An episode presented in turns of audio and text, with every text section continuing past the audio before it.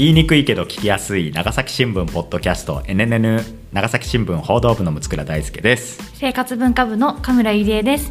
報道部の三代直也です。この番組は長崎新聞社で働く若手社員が紙面の裏側や日常の関心事について語り合い新聞の新しい可能性を追求する音声コンテンツです。よろしくお願いします。お願いします。はい。ということで今日は声読むで。はい。じゃあ三代さん今日も声の欄から選んできた厳選された声をお願いします。はい。はい。いややっぱりうん。最近ちょっとうん。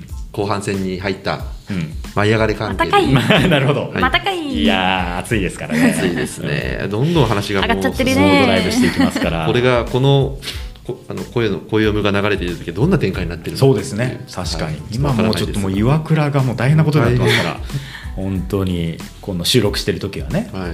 ちょっとお父さん亡くなって、えー。まあまあそんな舞い上がれ関係の声ということですね。はい。はい、えー昨年12月17日に掲載されました、えー五島市のまさに舞い上がりの舞台ですが五島市の、えー無職、えー T さん75歳からの投稿です、タイトルは、うん。えー五島出身の飛行士輝く功績もう一人の舞い上がれ。私が勝手にそう呼ぶ人がいる。私が住む五島市富江町の出身のパイロットで1935年、えー昭和10年25歳の時にプロペラ機、えーこれはあ青い海とか言って、青海青正解号。正解号かな、どっちだろうね、うん。正解号に乗って、えーイギリス・ロンドン東京の単独飛行を成し遂げたあの翔太郎またはあの勝太郎かもしれません、かあの翔太郎だ、うん。37年1937年東京ロンドン間の連絡飛行で国産機による、えー国際記録を樹立した2人乗りの、えー神風号うん。は有名だがそれより2年前だ。資料などによるとあのは17歳でドイツに渡り操縦を学んだ。あ訓練生時代に宙返りをして教官に叱られたと私は地元の古老から聞いた。まさに舞い上がったバラカモン五島弁で元気者。バラカモンだ。うん。当時の機体の計器はえー磁石速度計気圧計などがあるくらい、えー正解号。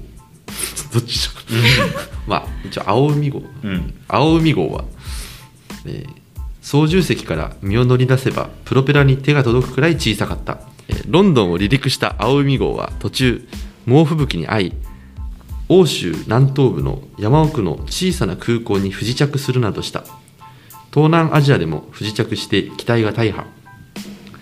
現地の日本人から資金寄贈を受けて機体を修理し香港などを経由し東京に着いた。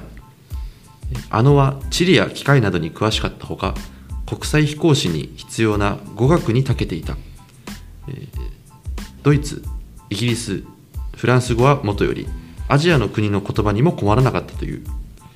NHK 朝ドラ「舞い上がれ」のファンには、えー五島にはバラモンダコがあることだけではなく日欧航路の道を切り開いたすごいパイロットがいたことを知ってほしい。うん。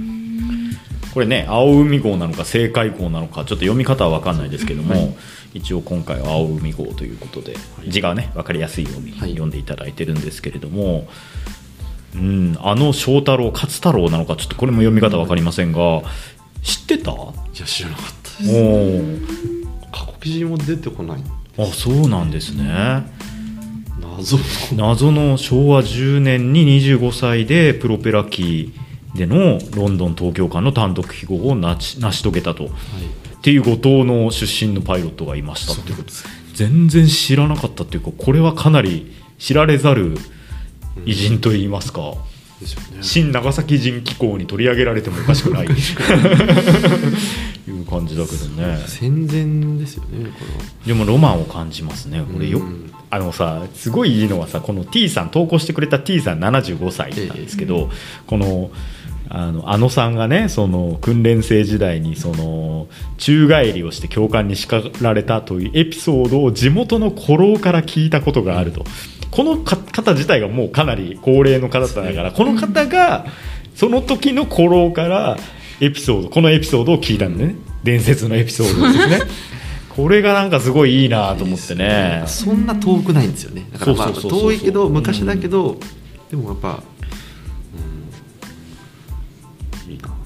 1935年の時に25歳だから今まだ100年も経ってないからね。そうですね。えーまあ、ちょうど90年、まあ、88年前か。1910年生まれですね。ね。だから生きていれば113歳。なるほど。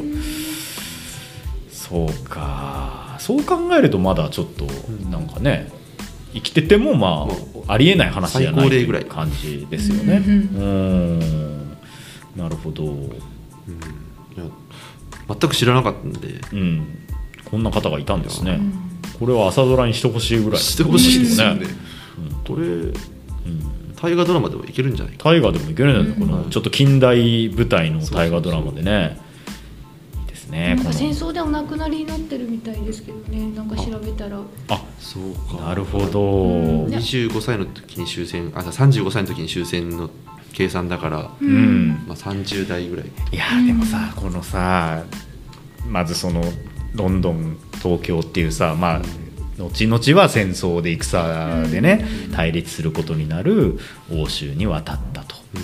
で、まあ、なおかつ、まあ、そのドイツ語や英語やフランス語にも堪能ということは、まあ、その他国の文化にもね大変な関心を示していた方なんでしょう。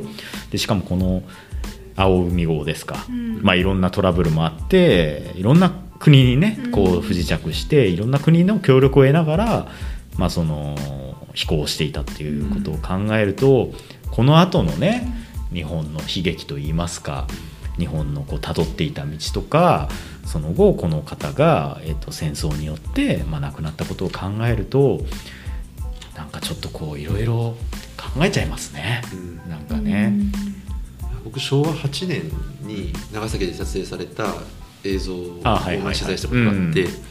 あの時の映像ってうん。まだ明るいんですよ、そうですね。なんかうん。すごい子供たちとか大人たちもなんかこう元気な表情とかしてて、うん。だからまだこう大正のうん。まだ良きなんていうかこう大正ロマンじゃないけど、うん。なんかそういう大正の明るい雰囲気うんをまだ昭和ギリギリその前半10年以前一桁ぐらいの時ってまだ残してうん。いてで戦争の影がまだあんまり聞こえないみたいな。うん。少なくともその庶民にはね庶民にはなかなか実感できないところ。もう多分世界情勢はどんどんこう悪くなってはいるんですけど、うん。だけどなんかそういう時代をこう最後にこうなんか輝いたというかまだ交流がそれこそ国際交流があって、うん。輝いた時代の最後あたりでそうですね。この色を成し遂げたっていう感じなのかなってちょっと。もう本当になんだろうね。飛行機ってこうやってさ、こう国と国で冒険できてさ、素晴らしい人たちと交流できてっていうそんなあの素晴らしい技術なのに、それが結局まあ戦争ではああいう形に、まあ、利用されて、まあ、最終的には日本はもうその特攻っていうさ、うん。もう史上最悪なうん。その戦術によってさ、まあ、若い人たちとかパイロットの命を消費していったわけじゃない、うん。だからそれを考えるとなんかこうどんな人生だったのかなっていうのをすごい思いますよね。いやーこれはそうですよ。ちょっとこれは掘り起こした方がいいんじゃ掘りない起こした方がいいよね。ね。この「ねバラカモン」というタイトルで。タイトルあるかも。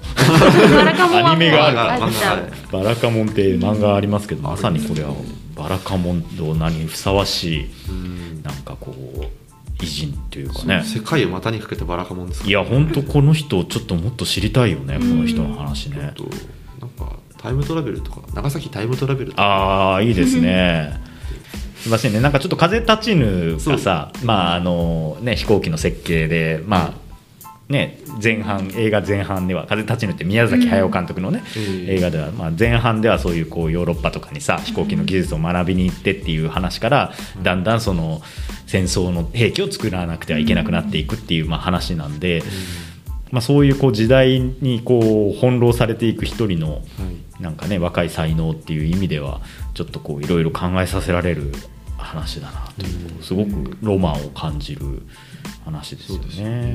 すごいねこの青海号っていうものに対してさその後さ1937年には神風号、うん。こっちの方が有名っていうのがさもうなんかこの神風号はすでにこうなんか国威発揚っぽい感じの名前というかさ、うん。青海号の方がまだ。ちょっと牧歌的でグローバルな名前っていうかさ感じがするのよね、うん。なんかちょっとピュアな名前な感じですけどここねだんだんもう神風号っていうのでさもうな何かを背負わされてる感じというかさねもう、んっていうのもないろいろ考えちゃうよねなんか。うん。うんいやー知られざる人ですね。そうですよなんかちょっと光を当ててほしいというか当て当てたい感じしますね、なんか富江の郷土史にあの記述はあるみたいですね。なんか今うんフェイスブックの後藤氏のなんかコミュニティみたいなの見てるんですけど、うんうんうん。なんかざっくり経歴が載ってますね。なるほど。本当かどうかわかんないんで読み上げるのがちょっと忍びないんですけど。ああそうですよね、うんうん。ちょっと細かく資料を当たれば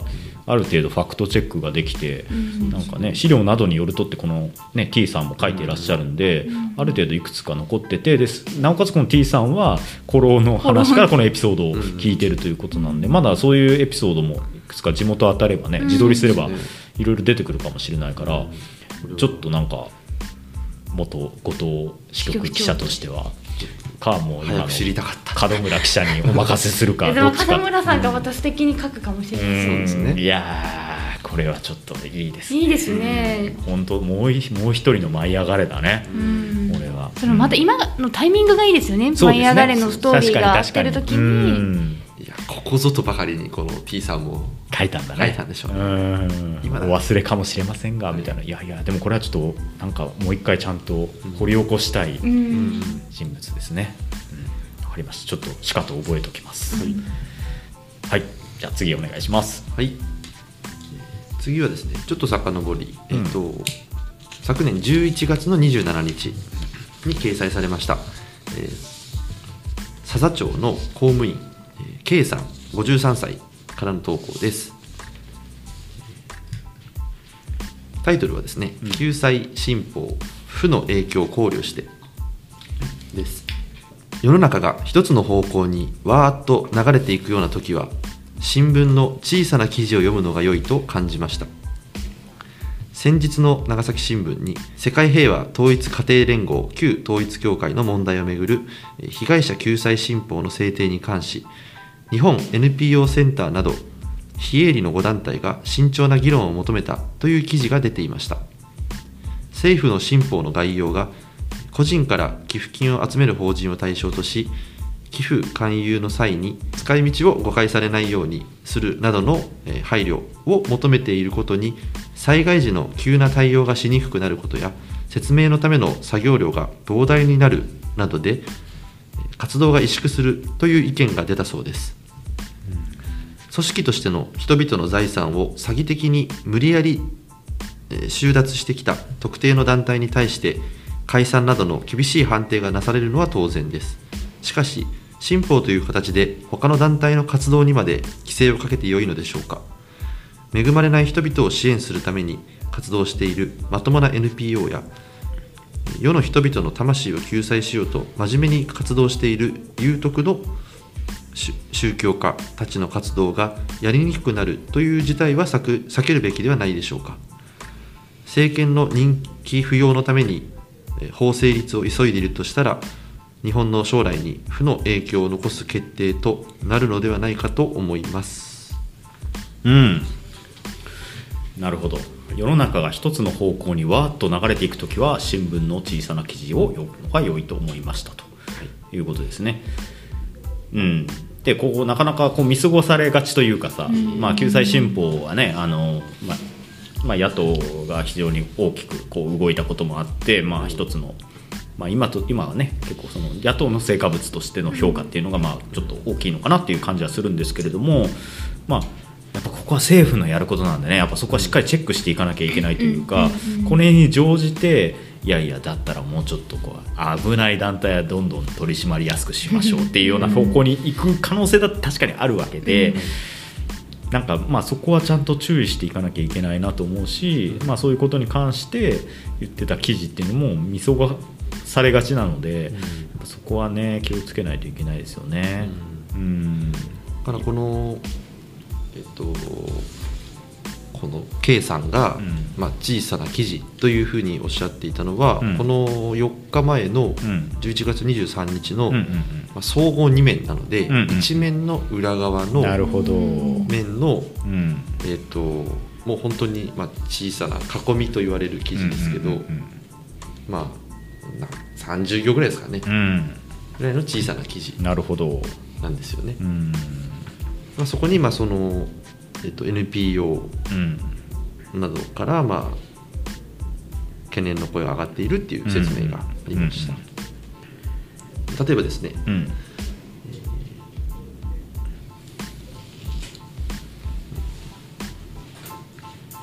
その寄付を勧誘する際に使途を誤認されないようにするなどの配慮が求められることに対してどこまで説明したらよいのか集める側が迷うと思う。災害時などすぐに寄付を集める活動がしにくくなる。とか、えー説明資料の用意などスタッフの作業量が膨大になる。といった声が上がった。というふうなことが書かれてますね。うんだから実務としてさ実際にそういうこうなんだろうあお金を集めなくてはいけない段場面っていうのは、その実務的にいろいろあるわけで、なんかその今回の場合だとさ、まあ、き旧統一教会という問題が、まあ、急に浮上し、ふまあ、急に浮上っていうか前からあったんだけれども注目が集まってじゃあそれがその違法というかあのふすその限りなく違法に近いその献金の集め方とか財産の収奪がないようにその法律で定めていきましょうっていうのはもともとがその個別のその旧統一教会っていう個別の被害が起きている案件から新法というものがあの作られた事情があるのでやっぱそこはなんかこのいろんな状況に不縁するときにじゃあ別の不具合が生じないかっていうのはやっぱりよくよくねあの慎重に注視していかなきゃいけないし、あのここの人が言うようにその宗教自体の偏見みたいなのにつがつながってしまうとそれはそれで問題だと思うし だからまあそこの部分をねでもやっぱ世の中がこの人が書いてるようにわーっていくというかやっぱその段階でやっぱみんな統一教会のことを念頭に置きながらやっぱ救済新法というのを議論していた節はあるので、あのーそこはその法律として普遍化する時のその落とし穴っていうのにはやっぱりこう慎重というか神経を尖らせておかなきゃいけないんだなっていうのをなんかこう学びましたね。うん。そっかと思ってなんかこう新聞ってやっぱり大きなうん。まあ世の関心事はうん。大きく扱って一面、そうです。よまあいわゆる頭って言われうる、ん。一番まあ面の一番目立つ場所に置く、置いてまあ相対的に価値まあ評なんていうかな価値価値が低いものはちっちゃくどんどんなっていく、下になっていくっていう話ですけど、うん。まあでもさそこれがちゃんと載ってるってとこが結構重要というか。そうそうそうですね。あのーまあ、その時のニュースの価値判断っていうのでやっぱりメリハリをつけたりせざるを得ないわけですよね、うん。新聞はね。全部横並びってわけにはいかないので、例えば私がこれで思い出したのはやっぱりその反撃能力を保持するっていうのが、まあ、こうこの数ヶ月ね再三あの議論されてましたけどそれの議論がまああのまあ、一つのきっかけになっているところがその自民党と公明党のねその政権与党が合意しましたっていうニュースは多分ねワールドカップのあのなんどっちかのそのあれで、まあ、日本が勝利したっていうでっかい記事の腹みたいなところにちょこっと載ってたんですよね。だから歴史的に見て20年後とか10 50年後とかに新聞見た時にどっちが重要なニュースになってるか正直分かんないわけじゃない。でも今2022年12月を生きている人たちにはワールドカップのニュースの方があの、まあ、価値があるというかさあの関心が高いニュースだから、まあ、こういう配置になってるんだと思うんですけどあれもやっぱりあの新聞によってやっぱり扱いのあの種類扱いの仕方がやっぱちょっと違いましたよね。うん。うん。やっぱりそっちの方を頭に置いている新聞もあったし、ワールドカップをドンと置いているあの新聞社もうちも含めてありましたしそのあたりのそのニュースバリューの選定っていうのは、その時の時代だけじゃなくて20年後30年後にどっちのニュースが重要なのかというところも本来は検討していいのかなとは思うけど。ワールドカップなんてまさに一つの方向にわーっといってる。もう ねあの巻き込む一つの方向に巻き込まれちゃってね巻き込まれちゃったからやっぱそそれ最たる事例だと思うけど それはそれとはまた別とまあ、して平和なね熱量はいいけど視野を広げてというか、うん。パースペクティブをより射程を広げてあの時代もう少し時代をこうちょっと引いた視点でニュースを見るっていうのも大事かなとは思います。まあでもそこは面白かったりするんだよね。あこの時はこのぐらいの扱いだったの。特に新型コロナなんてうん。最初の記事なんて本当に短い5行ぐらいの単身なわけでそれがもう結局毎日毎日その、まあ、世界中を席巻するような出来事に拡大していったわけで、うん。まあ、それはなんかこうそういうもんだけどね、うん。っては思います。うん。あのだけどこうやってあの新聞の、ね、小さい記事にもちゃんと目を向けてくれる読者がいるっていうのは本当にありがたいことだなっては思いましたし我々もなんか、ね、新聞っていうのはいろいろメリハリがついてるものだけど小さい記事もこういう時こそなんか大きいそのトピックがある時こそなんか注目して読みたいなって思いましたね。そうなんですよなんかそのこれ読んで思ったのはやっぱり 記者としてもこういう小さな記事であっても、うんうんうんなんかこんな見方もありますよねっていうのを書けるようになりたいなっていううそですね。書い書いていきたいなと思いました、うんうん確かに。なんか今聞いてて思ったのが新聞って視覚的に情報分かっちゃうんだなっていうのが改めて分かって、うん。その大きさっていうただパッと見で何が一番大事で何が一番小さいけどでもそこにはあるっていう共存することもできるし、そうそうそうなんか最近その年始ね年が始まってそのまあ年末年始で、まあ、ちょっとこういろいろ物価高とかで、うん。もううちの会社内でもあんまりこう景気のいい話聞かないわけじゃないですか、うん。年始なね社長の挨拶でもうん。ちょっとなんか、うん大丈夫かなって思うような気持ちにならざるを得ないようなことを言われて でそう思った時にやっぱりなんかいろんなこと考えなきゃいけないしなんだろうね紙で生き残るぞはいいんだけど、うんあのでもそれだけを言われると怖いってな、うん。最近感じるようになってて、ね。うん。もちろん紙の新聞好きだから残ってほしいけど、でも絶対にそれがもうそう今の形じゃなくなる時代絶対来るのに紙でやりますとか言われたってもう不安しかないって思ってたんですけど、なんかどうしたらなんか新聞の良さ残るのかなって私ごときが一人で考えて分からんとは思ったんですけど今なんか話聞いててあ視覚で分かるっていうのも実はあるんだなっていう。あの紙面の作り方自体がそのうんニュースのメッセージになってるとうんいうところはあるよね。なんかもう一回なんか見つめ直したいなってちょっと思いました、なんか先のこと考えてわ怖い。なんか新しいこと勉強しなきゃ大変なことになるのかなとかうん。いろいろ心配になっちゃうんですけど足元も見ながらっていうのが大事かなって思いました、いやーあの紙で何かを伝える媒体としてはもうめちゃめちゃ洗練されてると思うんですよ新聞は。そうですよねやっぱそれにはいつもやっぱ感動するうん。私はあの新聞の記事の書き方にしてもうん。あの、まあ、もちろんそこの王道があるからこそいろんな、ね、書き方の工夫とか我々はそこに外れた書き方もいろいろ模索していけるんだけどやっぱ一定蓄積された100年以上蓄積されたノウハウのなんかやっぱ優位性っていうのは確かにあるよね、うんだからやっぱそこをなんかちゃんと価値も伝えながら新しいことにも挑戦していきたいなと。まあ、我々は新しいことに挑戦してますから。まあまあこうつつね日頃ね頑張ってますよ。うんよろしく。新聞って結局その同じ面にちっちゃい記事もまあ開けば目目に入るからいいっていうことだよね、そうなそう。うそううそう。一一覧で見れてしかもその一覧が単にずらっと例えばそのネットニュースみたいに並んでるんじゃなくてやっぱちゃんとそこの優先順位とか見出しによってどういうことが書いてあるのかとか。扱い自体もそうそうそうそう。やっぱレイアウト自体がメッセージになっているところそうそうそうそれを言いたかった。が新聞のやっぱ 面白さというか凄さだと思うけどね。ただそれはその後年また振り返ってみた時にまた別の味わいとか別の意味合いを持ってくるところもそれもまた新聞の面白さかなと思いました。うんうん、いやいや K さんありがとうございます。ありがとうございますなんかいろいろ読んでいただいてね。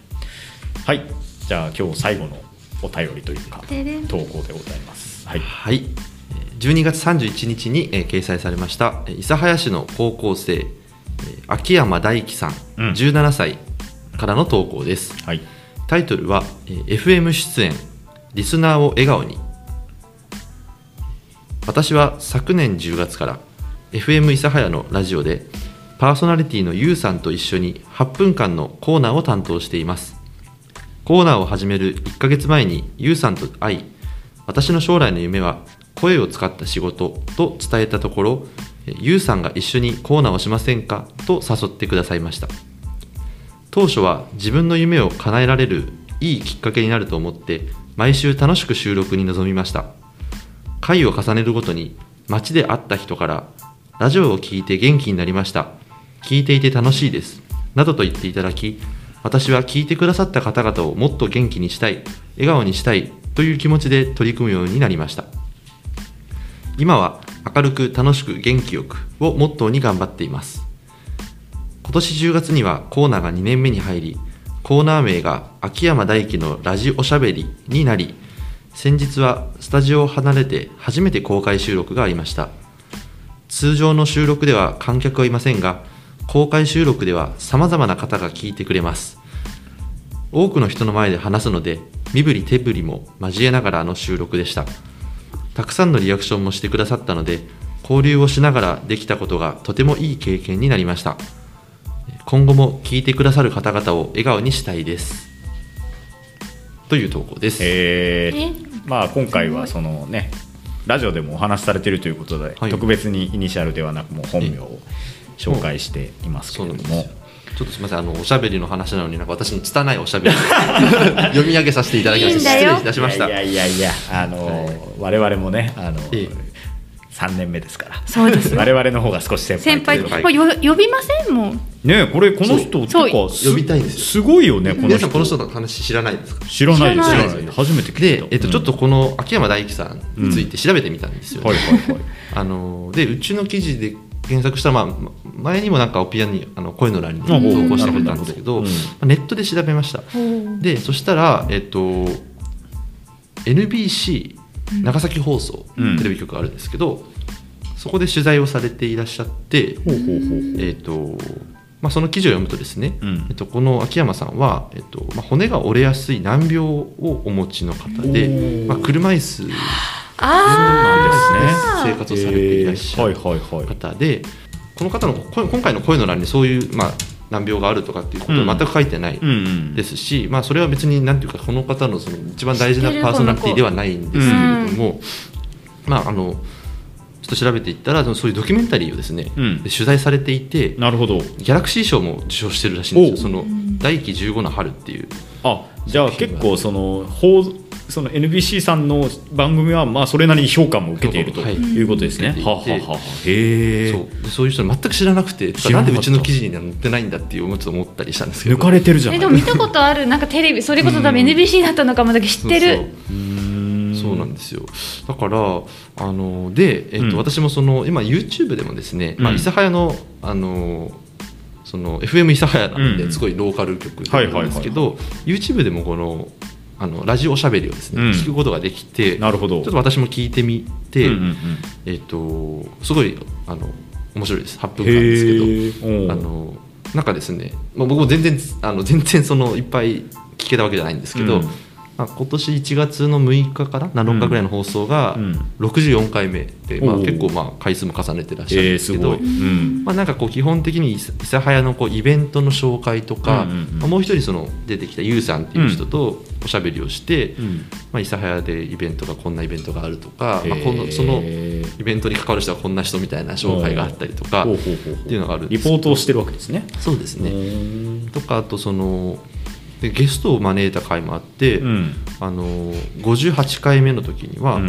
えっ、とですねラジオのまあタイトルが「ラジオの中では距離も障害も関係ない」っていう、あのタイトルでやっていて、これはあのなんか東京のに暮らす全盲の大学生のー。方をゲストに、まあ、電話でつないで音声でつないで、はいはいはい。えっとまあ、語り合っているうん。ということで、うんえっと、これ非常になんか短い、まあ、短い1回は 8, 回8分で短いんですけど、うん。なんかこうこの秋山さんが、うん。このユウさんからうん。電動車椅子のプロと言われているっていう話があったりとか、はいはいはいはい。障害があるとかっていう話じゃなくて、うん。そういうまあすごいね扱い肩書きがなるほどなるほどと。かっこいいと思って、うんとかですね。あのまあ本当その中でもこうやってその声だけで話してるんですよ。全盲の方とこの秋山さんが。なるほど。だ声で話してるから別にになんかそこに障害も何もないじゃんみたいな話をそのやり取りの中でこうやって声聞いてるとなんか障害とかないよねみたいな確かにね。話とかあって。だから実際に我々がその2人が話してるのを映像として見てると、はい。多分別の情報をええ。読み取ってしまうかもしれないけど、この声だけで聞くと、うん。そんなことは想像もしないというか、なるほど。そこにはなんかあの完全なバリアフリーが実現している状態ということですよね。そうそうあーだからまあ面白いですね。ここの秋山さんの声も結構こうそうだ。まあ、聞きやすくてははきはきはきしててよくうん。聞きやすい声なんですよ、なるほどなるほど。よく通る声っていうか、えー。まあ、すごいあのはちまあ、僕は YouTube で今ちょっと、まあうん秋山大樹さん、えっと、季節の秋に、うん。あのマウンテンの山に大きいに輝くで、うん調べれば多分出てくるんで、えーちょっと、い。ぜひぜひぜひぜひ。これ聞かれてる方僕おすすめはも、ね、58回ですね。58回、はい。なるほど。これで紹介したした後、この YouTube の再生数がボンと伸びるといいですけどね。そんなに伸びなかったら恥ずかしいな。そうですね。貢献できずみたいな。ぜひね本当にそのちょっとお話ししてみたいですね。そうですね。実際にちょっと会ってみたいけどねできれば。そうですね、うん。全然私たち出張してもいいじゃないですか、そうしましょうか。わ、うん。かりました。じゃあちょっとぜひ はい。ちょっとこの秋山大樹さんこのラジオパーソナリティ10代のラジオパーソナリティははい。まだ8分のね番組ですけどちょっと今後うん。ちょっとチェックしていきたいとか、ていうかすすごいねこのゆうさんのね一緒にやりましょうってなってね。そうなんですよ。うん。そもそもうん。10代でパーソナリティやってるっていうすでにね。話がもうニュースだようん。ねすで、にね。らやっぱこのなんていうのかな、まあ僕もその障害があるっていうこう全く書いてない。書いてないね。ここにはね、うん、でだからそれ別に関係なくすごいなと思ったんですよ。確かにね。17歳でえどうどうやったらどうそうですよね。どうやってんだろうと思ってすごいうん。気になってちょっとこう。うん調べると、はい。なんかまあそういうパーソナリティもあったんだということが分かって、はい。でいろいろこっちとしてもこう気づきがありますね。その全盲の方々と喋ってはい。るうんラジオを聞くと、なるほどね。い。やいやちょっとラジオというかこう音声メディアのん。なんかちょっと新しいフィールドというか可能性も感じさせるよううなん。話ですよね、そうなんですよね。確かにね。うん。番組もポップで明るい感じでおう。楽しんで、なるほど。ちょっと聞いてみます。はい、でちょっとあの準備したいなと。準備して。今年。広がりますね今年は。今年はね。外に出る。そうそうそう。今年はあの街へ出ようがテーマ。マイクを持って街へ出ようがあの NNN の裏テーマとしてねあのやっていきたいと思っているのでちょっといろんなちょっとつながりを広げていきたいね。そうですね、はい。えー、いやちょっといいねこの人。ん。楽し楽しみ。なんだか気にえっとですね。あそうそうそれも調べてき明るく楽しく元気よくをモットーに。たはい。私のよさこいチームのテーマと一緒です。まあ割とよくあるテーマではありますが。いやでもこれ励まされますよこの言葉は本当に。ね確かにね。基本ですもん。人が元気に生きていくための。元気よくそう。をモットーに頑張ってます。シンプルだけどなかなかねできることじゃないですからね簡そうなんですよ。単にはね。そうそう。その FM な諫早のパーソナリティ紹介にも秋山さんがおう。い登場されていて、なるほど、えっとあそうまずあの番組の時間なんですけど、うん。毎週金曜日の朝8時半頃から40 8時40分まで。ほうほうほうほ「な七色モーニング」という番組内うん。だそうですね。収録なんですかね？収録なんじゃないの？そうですさすがに。学校ありますもんね。学校あるだろう金曜日。ね そうそう。るほど。で、えっと、本人特技は和暦西暦の変換暗算って書いてある。すげえ。ああそういうことか。昭和昭和15年って言ったらパッて西暦が出てくる私はハンドブックがないとあーへえなるほど。どこまでどこまで行くんですかねそのうん。慶応何年とか。割れキだからね、うん。そうだね、うん。じゃあちょっとぜひうん。ちょっとお話をしてみたいなというラブコールをちょっとこちらからお送りして今日はこのくらいにしておきましょうか、はいうん、じゃあはい。神村さん、はい。さんお願いします。えーこの番組 NNN は毎週金曜日午後6時に配信しています。Apple Podcast、Spotify、Google Podcast、Amazon Music などの各種配信サービスでお楽しみいただけます。番組へのご意見ご感想メンバーへの質問などは概要欄にあるアンケートフォームからお寄せください。公式ツイッターもあるのでぜひフォローしてください長崎新聞ポッドキャスト NNN お送りしてきたのは長崎新聞報道部の六倉大輔と生活文化部の神村ゆりえと報道部の三代直哉でした。それではまた来週さよなら。さよなら